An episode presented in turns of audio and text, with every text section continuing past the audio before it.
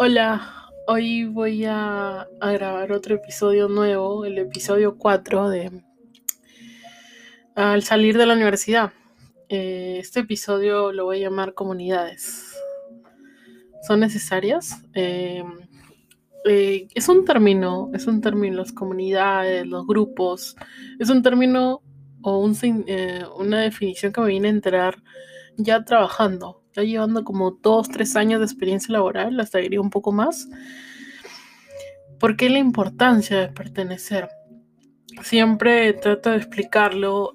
Las comunidades nacen, es un grupo de personas con un mismo objetivo, tocar guitarra, hablar de tecnología, enseñar a niños, eh, hablar de data science, análisis de datos, cosas muy específicas. Es decir, con un interés común, dos personas o tres personas lo forman y empiezan así a llamar. Entonces comparten de esos temas o conversan de esos temas, comparten de los mismos gustos.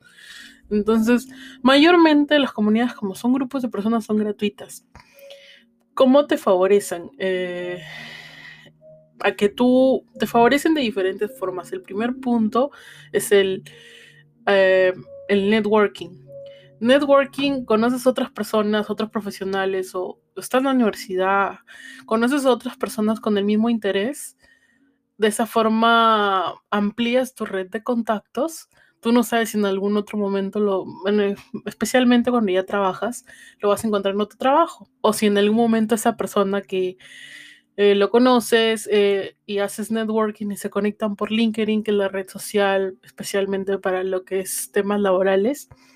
Entonces así vas creando tu red de tu red, tu red social, tu, tu red de futuros colegas, tu red con el mismo objetivo. Es decir, lo que esas personas van a compartir va a ser de mutuo interés, es decir, va a ser, si yo estoy, por ejemplo, pertenezco a la comunidad de mujeres en tecnología en Perú. Hablamos de eh, diferentes temas de tecnología, tecnología abarca muchos temas y hablamos del objetivo en ese caso, en esta comunidad es incrementar las mujeres que trabajan, eh, incrementar las profesionales de tecnología. Entonces, eh, todas comparten diferentes temas, justo enfocado en, en, en, darle esa oportunidad a la mujer que no la tenía, o tratando de cerrar esa brecha de género que en los trabajos de tecnología siempre la mayoría es el hombre, el género masculino. Entonces ahí compartes. Entonces yo conocí, conozco colegas, aumenté no solo de Perú, de otros países. Entonces, el principal factor por qué unirte a una comunidad es el networking. Vas a incrementar las personas que conozcas y que compartan el mismo objetivo, que tengan el mismo, compartan el mismo contenido que tú lo haces y eso te va a nutrir mucho. Luego aprendes. Eh, cuando perteneces a un grupo, una comunidad, ya sea por Telegram, por WhatsApp, por Slack o por el chat que usan, que ahora es Discord, que es más fácil de usar, van a, van a compartir contenido. Entre los contenidos pueden ser cursos, pueden decir, eh, así como hay charlas que hacen, vas a aprender. Entonces es un... Uh, es aprender constantemente y mayormente, mayormente, diría el 100%, pero sé que hay comunidades o grupos que tienes que pagar un fee, por ejemplo, el, el IEEE, que formas parte de la Asociación de eh, Engineering, Engineering Electric, creo que es así.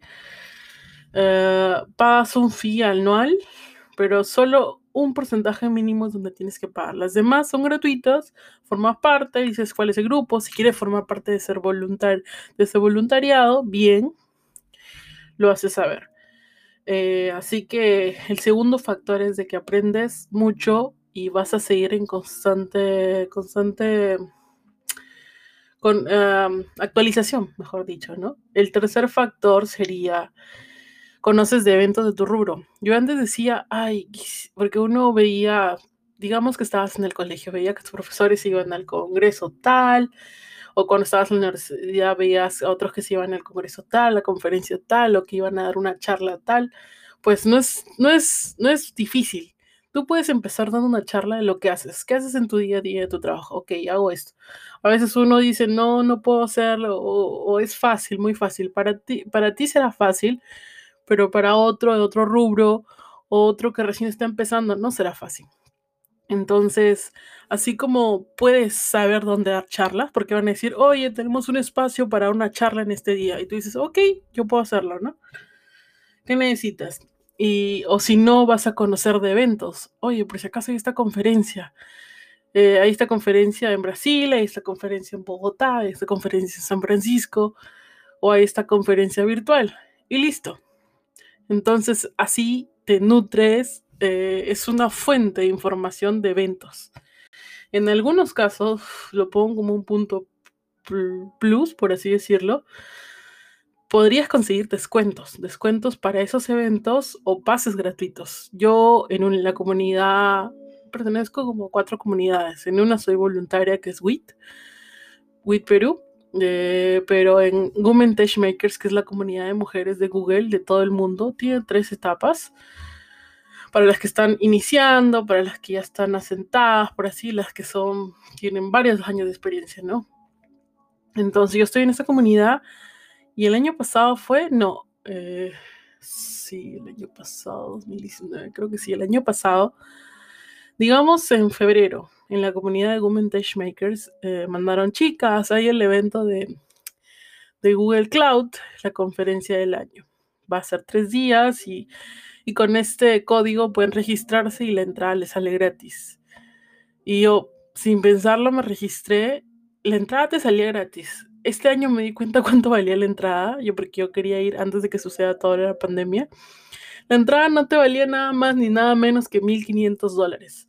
Entonces, esos descuentos, esos vouchers, en donde tú no pagas nada, justo vienen de personas que pertenecen a comunidades, lo comparten. ¿Por qué? Porque justo van a las comunidades porque saben que esas personas son gente interesada en ese rubro. Si tú estás en una comunidad para bases de datos, una comunidad para diseño, UX design, una comunidad para cloud, así, regalan esas cosas porque lo hacen, eh, cada empresa, cada marca tiene su cuota de colaboración que comparten eso.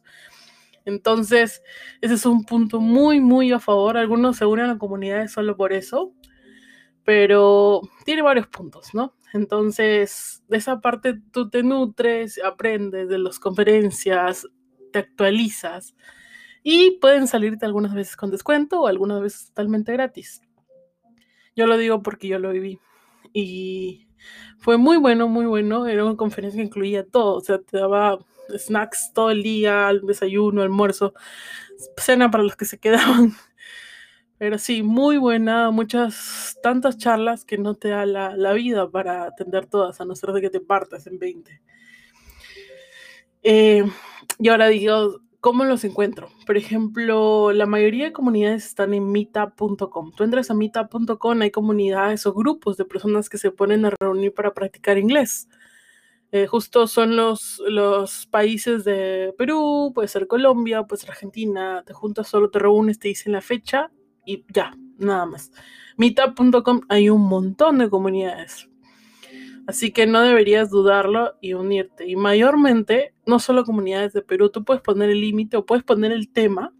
Te sugiero poner el tema si, si es que no encuentras poner el tema en inglés. Una palabra, una o dos palabras, y te van a salir de todo el mundo. Pero de qué vas a encontrar, vas a encontrar. En Eventbrite también, eventbrite.com. Y en redes sociales. Eh, conforme te vayas metiendo el mundo de comunidades, vas a ver las cuentas de las comunidades. Digamos, empiezas con una.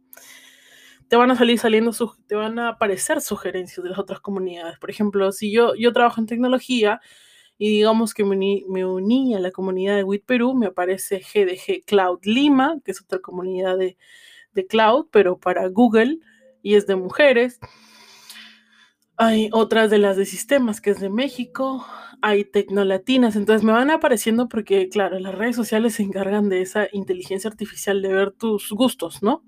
Entonces, yo diría empieza con meetup.com en Eventbrite y lo más importante es de que, digamos, ya el 90% de comunidades son gratis. Entonces, no pierdas esa oportunidad de formar parte de uno y de seguir actualizándote. Hay comunidades para todos, hay comunidades de médicos, hay comunidades de, de, de X cosas, digamos, no lo podría decir. Y ¿Y qué más podría decirles de yo no vi, yo no vi el valor agregado a las comunidades hasta que formé parte de ellas. Así que no pierdas más tiempo y únete. Aunque seas solamente seas parte y estés escuchando, forma parte de una comunidad. Eh, si ya decides formar parte de, ser voluntaria de, esa comunidad, decir quiero hacer más tareas, ok, recuerda que son tareas, tienes que ser responsable. Entonces es otra parte. Pero tan solo formar parte de la ese sería otro tema para hablar. Pero únete, si no, estás si no formas parte de una comunidad ahora, únete a una, únete a una. Si tú ves, a, lo que te gusta y entra a las webs que he dicho y forma parte de uno. es muy importante para que estés en constante actualización y para crecer. Es, sería como que un factor muy importante para que empieces a trabajar tu marca personal, digamos. Pero sí, úsela. Las comunidades son gratis, comparten conocimiento de un tema en específico y aprovechemos de ellas. Eso es todo en el episodio de comunidades y, y su importancia. Chao.